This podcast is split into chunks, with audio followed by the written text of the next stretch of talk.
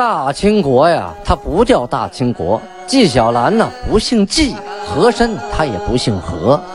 孝庄千万不能说自己是孝庄啊，叫声小主，那是你信口开河。白手绢的是妓女，肯定不是格格。今天呀，就听俊贝了讲一段清朝历史正说的《清通鉴》。亲爱的听众朋友们，大家好啊！有您在陪伴，童俊不孤单。咱们继续播讲《清通鉴》。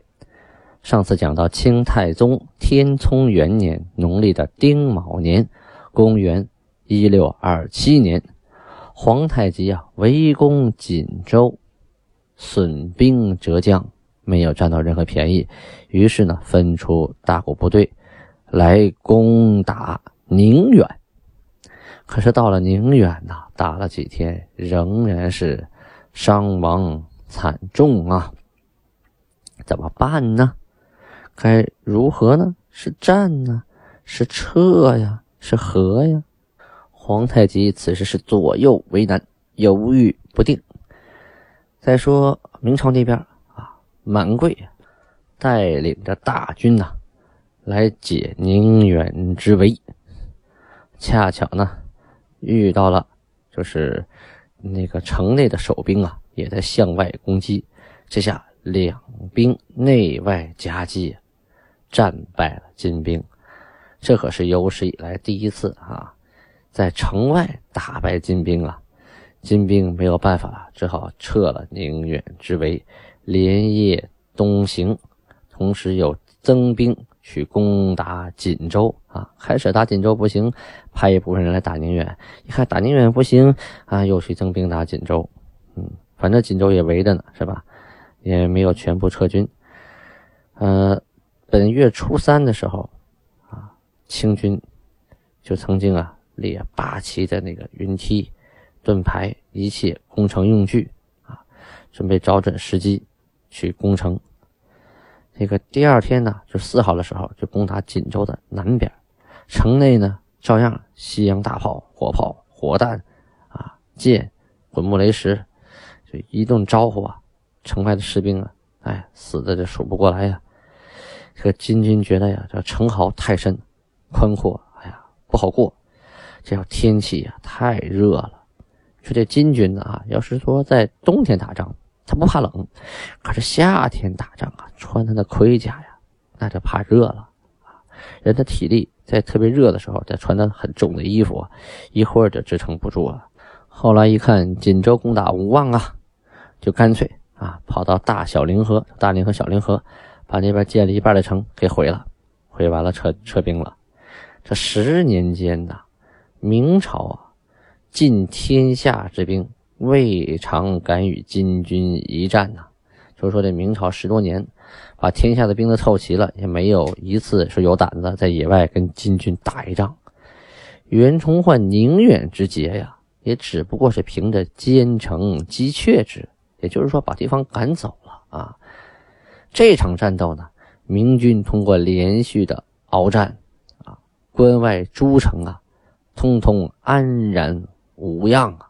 啊，除了大小凌河那城没修好，那被人毁了不算啊。士气啊，军兵的士气因此为之大振呐，士气高昂，都觉得，诶，我们不是以前了啊！原来这个女真人也不是那么神话啊！碰到我们的大炮和城墙也不是个啊，也傻呀，哈哈哈！这个赵帅教啊，守锦州，这回呀跟金军对峙了二十四天之多呀，最后终于解围了。满贵呢，勇冠三军呢，带领部队啊，解救了宁远之围。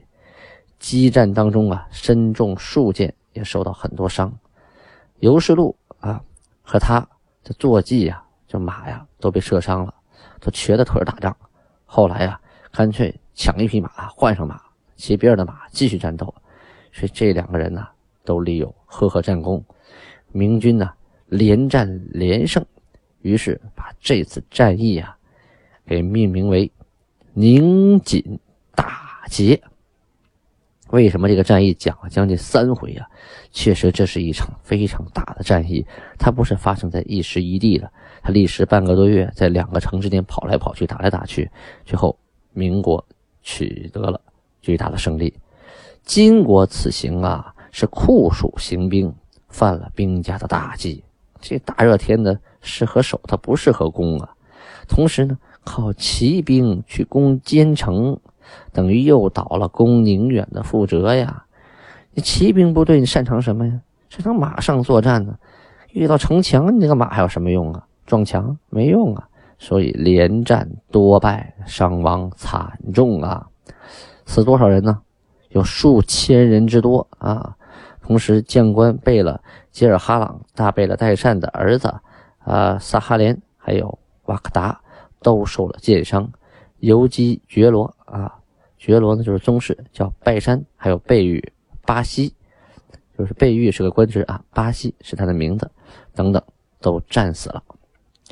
啊，下面说一下考异啊，就是说针对于这个档案记载有些问题的地方，就是主要是指人数，《清太宗实录》啊卷三，还有《皇清开国方略》卷十，都是讳言金军是以惨败的。啊，不但未说伤亡人数，而且还说杀戮了明军之众，就是把这个事儿反过来说了，怕给祖先丢脸呗。啊，《明史》卷二十七一啊，《满贵传》里边仅仅是笼统的说，金军攻打宁远城，满归啊率领副将尤世禄等等出城，颇有杀伤啊，就是呃斩杀了不少金军。就说了这么点同卷《赵帅教传》说啊，赵帅教等等守锦州啊，发大炮，击伤颇多啊，也就说这么多。只有满文老档天聪年间（一六二七年六月初一日）啊，记录说，韩江所获之俘虏马匹，赐给战争中阵亡之两千六百八十人。哎，你看这句话。却说明了一个很关键的问题：阵亡之不算受伤的，就死了的，赐给他们什么俘虏马匹啊？赐给他们家人。嗯，这记录在《旧满洲档遗著》的一百八十八页上。同时呢，初四那个日啊，上面记录再次攻打锦州城时，兵士死亡很多呀。那据此来推测一下，宁锦之役啊，金军阵亡。应该有三千人之多呀！你第一次就死了两千六百八十多人，第二次又死那么多，那么有三千多人呢。所以这跟明朝那边的战报说金军伤亡不下两三千人之说呀，很接近。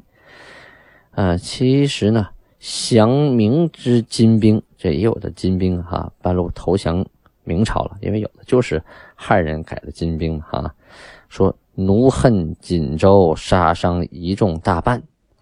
啊，这句话呢，就是说，呃，奴恨奴指的是皇太极啊，他恨锦州杀伤一众大半，这个大半就是一个大概的数字哈，就是说伤亡惨重啊，一个证据吧。为什么不是那么好统计呢？它不像冬天打完仗哈，尸横遍野一数数。首先这是夏天，再有呢，呃，金军呢，他有一个习惯。打完仗之后，就把这个死伤者呀拉到旁边，搭上架子，一把火烧成灰了，啊，带骨灰回去。所以这个金军是在哪死在哪烧，流行火葬。所以你这个就不好统计了哈，烧完一把灰你这个怎么数啊？所以这个伤亡人数啊，啊，始终来不及的统计。但是人家是有账本的，就说这个赐给战争中阵亡两千六百八十人，这肯定是确实数字啊，不是说着玩的。说明人家是有记录的，是有兵册的。那回去一点名，不就知道了吗？皇太极回到盛京沈阳之后啊啊，一改政治作风，说我先不打仗了，我先安安国吧啊。说平天下之前，我先治国啊，修身齐家治国平天下嘛。因为呀，此时的后金韩国，国中闹着大饥荒呐，老百姓吃不起饭呐。还打什么仗啊？以至于人人相食啊，就是看你带死不拉活了，上去啃你的肉啊。都到了人吃人的地步了。这个银两啊，国内是不少的，可是呢，拿着银两你没处交易呀，啊，有钱买不着东西，啊，所以啊，当时这个银呐特别的不值钱，而物价呢那是特别特别特的高啊，盗贼是到处都是，吃不起饭就得抢啊，偷牛偷马，要么就拦路抢劫杀人。皇太极啊，紧急下圣谕给八旗的大臣说。各旗所属之人，勤惰不齐，贫富异异。说各个旗里的人呢啊，勤劳的、懒惰的那不一样，贫穷的、富裕的也都不一样。那勤肯干的人，他不缺粮食；那不肯干的人，那就挨饿。他后边还说了一些啊，我就用白话文给大家解释一下，就不读原文了，挺老长的。他说呀，这个积攒粮食啊，这是一国之本，而且呢，你们当官的。应该体恤下人啊！你不体恤他，逼着他当强盗吗？是不是？你们诸大臣呢，应该详细的去巡查，看看谁没有能力耕种，谁没有粮食啊？你可以拨给他一些嘛，让他度过饥荒，他不就不去啊偷盗抢劫了吗？有兄弟的呢，就让这些穷的人去找兄弟去相依靠。没有兄弟的呢，就把他派到家道殷实的人家里，让他们先养他一段时间，将来挣了钱或者种了粮再还人家吗？是不是？还有你们这些贝勒，要知才善任啊，知人善任，要要发现那些有才能的人，有些不会种地的，没有粮的，但他们有技术有本事的，应该好好利用他们嘛。要体察他们的详情，看看他到底需要什么。还有那么一些人呢，既没有能力种地，也没有什么技术本领，也没有人可以投靠。那这样的人怎么办呢？我们就该把他们集中的养起来，由政府来管嘛。啊，现在我听说盗贼风起呀，到处都是杀人抢劫的。你们这些当官的啊，不修城堡，不去查盗贼，牧马的人不收马匹，不查看。这不等于放纵贼人夜里去偷东西吗？这等于是看门的人不盘点这些做贼的人出入啊！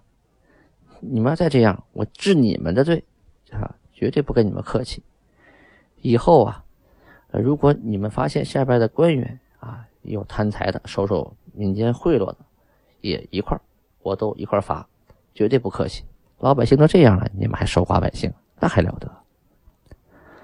当时啊，就有大臣向皇太极奏报说：“盗贼若不按律严惩，恐不能止息呀！”啊，他意思说，盗贼你不要是狠收拾他，逮着不杀，不杀一儆百，那你关，那你收不住他们。皇太极生气的说：“呀，啊，今岁国中因年饥乏食，致民不得已而行窃，饥祸者可鞭而视之。”意思说，今年呐，全国上下都没吃的。要是你饿急眼了，你不抢啊，老百姓迫不得已才会去偷去抢的。抓到以后抽两鞭子就放了吧。同时呢，对今年啊入狱的这些人都从宽处理，还发了一大批的躺金，就是国库银子去赈济灾民。您看看这皇太极对待。贫穷老百姓的态度和他爹努尔哈赤是截然不同啊！努尔哈赤当初啊发现盗贼蜂拥四起的情况，当然了，那时候历史背景没闹大饥荒啊，但是呢，努尔哈赤他禁止经商，禁止商品流通，同时呢，发现这个光棍呢、无良人呢不好耕种，有的是没有能力耕种的，流离失所的，他采取的办法倒简单干脆，杀之啊，逮着就杀，没粮了就杀。意思是杀穷鬼，省你暴乱。嗯，而皇太极采取的是安抚政策。你需要什么？哎，国家的本是老百姓嘛，所以你关关心民生，需要什么我给你。需要工作，还需要房子，还需要地，什么都没有又没有能力的，好，国家养你一下。总之呢，他不会是简单粗暴的去杀老百姓。这一点呢，我觉得跟皇太极从小受的教育就不一样。努尔哈赤他小时候受的教育跟皇太极没法比呀。呃，他采山珍采野果，自己领兵打仗，想问题简单粗暴一条线。皇太极生在帝王将相的家庭，从小受了良好的教育，还有汉人老师，看到了他父亲的所作所为啊，有的办法行得通，有的办法行不通，但是他不在其位，他也影响不了他的父亲。现在轮到他当老大了，自然会有他的一套办法。从我是很呃赞同皇太极的，我认为皇太极此人的历史功绩啊，绝不亚于康熙大帝啊。当然了，这些话需要咱们慢慢往后讲，讲到皇太极的所作所为，大家听一下就知道，在这个历史时期，在这个历史阶段和当时历史的局限性下，皇太极能有这么样强大的政治家的远见卓识，做出的事情、说出的话，没法不让人佩服啊。咱们掉过头来说一下明朝这边吧，明朝这边辽东巡抚袁崇焕不干了啊，打道回府，回老家抱孩子了，自己递了一个辞职报告。为啥的呢？啊啊，咱们慢慢说啊。明朝这边啊，把那个王之臣呢派到了辽东啊，驻宁远，赐给他尚方宝剑，大帅以下的官员皆听他节制啊。咱们再说回这袁崇焕啊，袁崇焕不干有什么原因呢？说当初啊，努尔哈赤去世的时候，咱们说过呀，袁崇焕曾经派使者呀去吊唁。其实啊，当时的目的是看看虚实，你到底是真死了，是假死了？死完以后你们乱不乱呢？还有没有战斗力呀？是想继续打我呀，还是要撤兵啊？哎，借着吊唁的机会探探敌军的虚实。皇太极呢，也派了使臣去谢他。袁崇焕呢，也曾经以议和为名啊，偷偷的修复边疆，同时呢，使使臣往来于两国之间。但这些事情啊。被那些在京城里的这些言官，就是只会说话不干事儿这帮人啊，啊，就是上奏给皇帝，同时呢，还那个说东道西，这将来都是话瓣啊。后来金军呢攻打朝鲜，毛文龙啊被兵打跑了，这些当官的臣，这些呃文官呐，就都说这都是袁崇焕议和这招搞的，你议和议和议的我们朝鲜都丢了吧。啊，本身呢，袁崇焕这个人啊，就不招魏忠贤喜欢，魏忠贤就讨厌他。这回锦州被围啊，魏忠贤啊，就赶紧派他的党羽就弹劾袁崇焕，说：“你怎么能不救锦州呢？锦州十多天半个月一直被人围着，你居然按兵不动啊？你这是什么意思啊？只顾你自己呀？还为不为国家着想啊？”袁崇焕呢，实在是跟他气不过呀。干脆，老子甩手不干了，你爱用谁用谁啊！我不受这份气。于是呢，朝廷就把王之臣派过来了，派他来督师啊辽东，兼巡抚，驻守在宁远。明朝这边啊，锦宁大捷啊，取得了胜利之后呢，就开始封功了。封功封谁了？结 果封的是魏忠贤的重孙子彭毅，哈。为安平伯，这个彭毅多大呢？还在襁褓之中，怀里抱着。好家伙，哎呀，这实在是封不过来官了哈！大家一抢功，抢到魏忠贤重孙子怀里抱着，他跟宁和锦州宁远之役有一毛钱关系吗？哎，分为安平伯。好，有这个先例，好一时文武啊，什么意思？就是一时间呢，满朝的文武大臣呢，都开始冒冒领功绩。说这个跟我有关，那个跟我有关，我家这个还没封官呢，我家儿子还还没快出生了，他也该也封个官什么什么的。当时这一场战斗胜利啊，得到了明朝皇帝嘉奖和封赏的人呐，好几百人呐，而 而且好几百人大部分都跟这场战斗没一毛钱关系，而袁崇焕本人呢是增加了一级，啊，就是他不干之前呢这么大个官啊。他打了一场战斗，指挥这个战役，取得胜利，只是加了一级啊，就往上调了一级啊，科长变副处了，也就这样而已。而其他跟他没关系的襁褓里的孩子都封了这个侯那个侯啊。您说这明朝皇帝脑子是不是有问题啊？其实也不都是明朝皇帝的问题，主要是魏忠贤从中捣鬼啊啊，他能把黑的说成白的，红的说成绿的呀。皇帝被架空了，哪知道这么多事儿啊啊！还以为自己多么英明，多么神武呢？好，档案七月初五记载说说后金韩国这边，蒙古部的奥汉部啊、奈曼部都率众来皈依金国。奥汉啊，现在的赤峰奥汉旗，但是本地人叫赤峰敖汉，敖汉口音啊。奈曼旗再往下边走一点，奔通辽方向往北啊，奈曼旗啊，这两个部落都来皈依金国，为什么呢？咱们下次再说。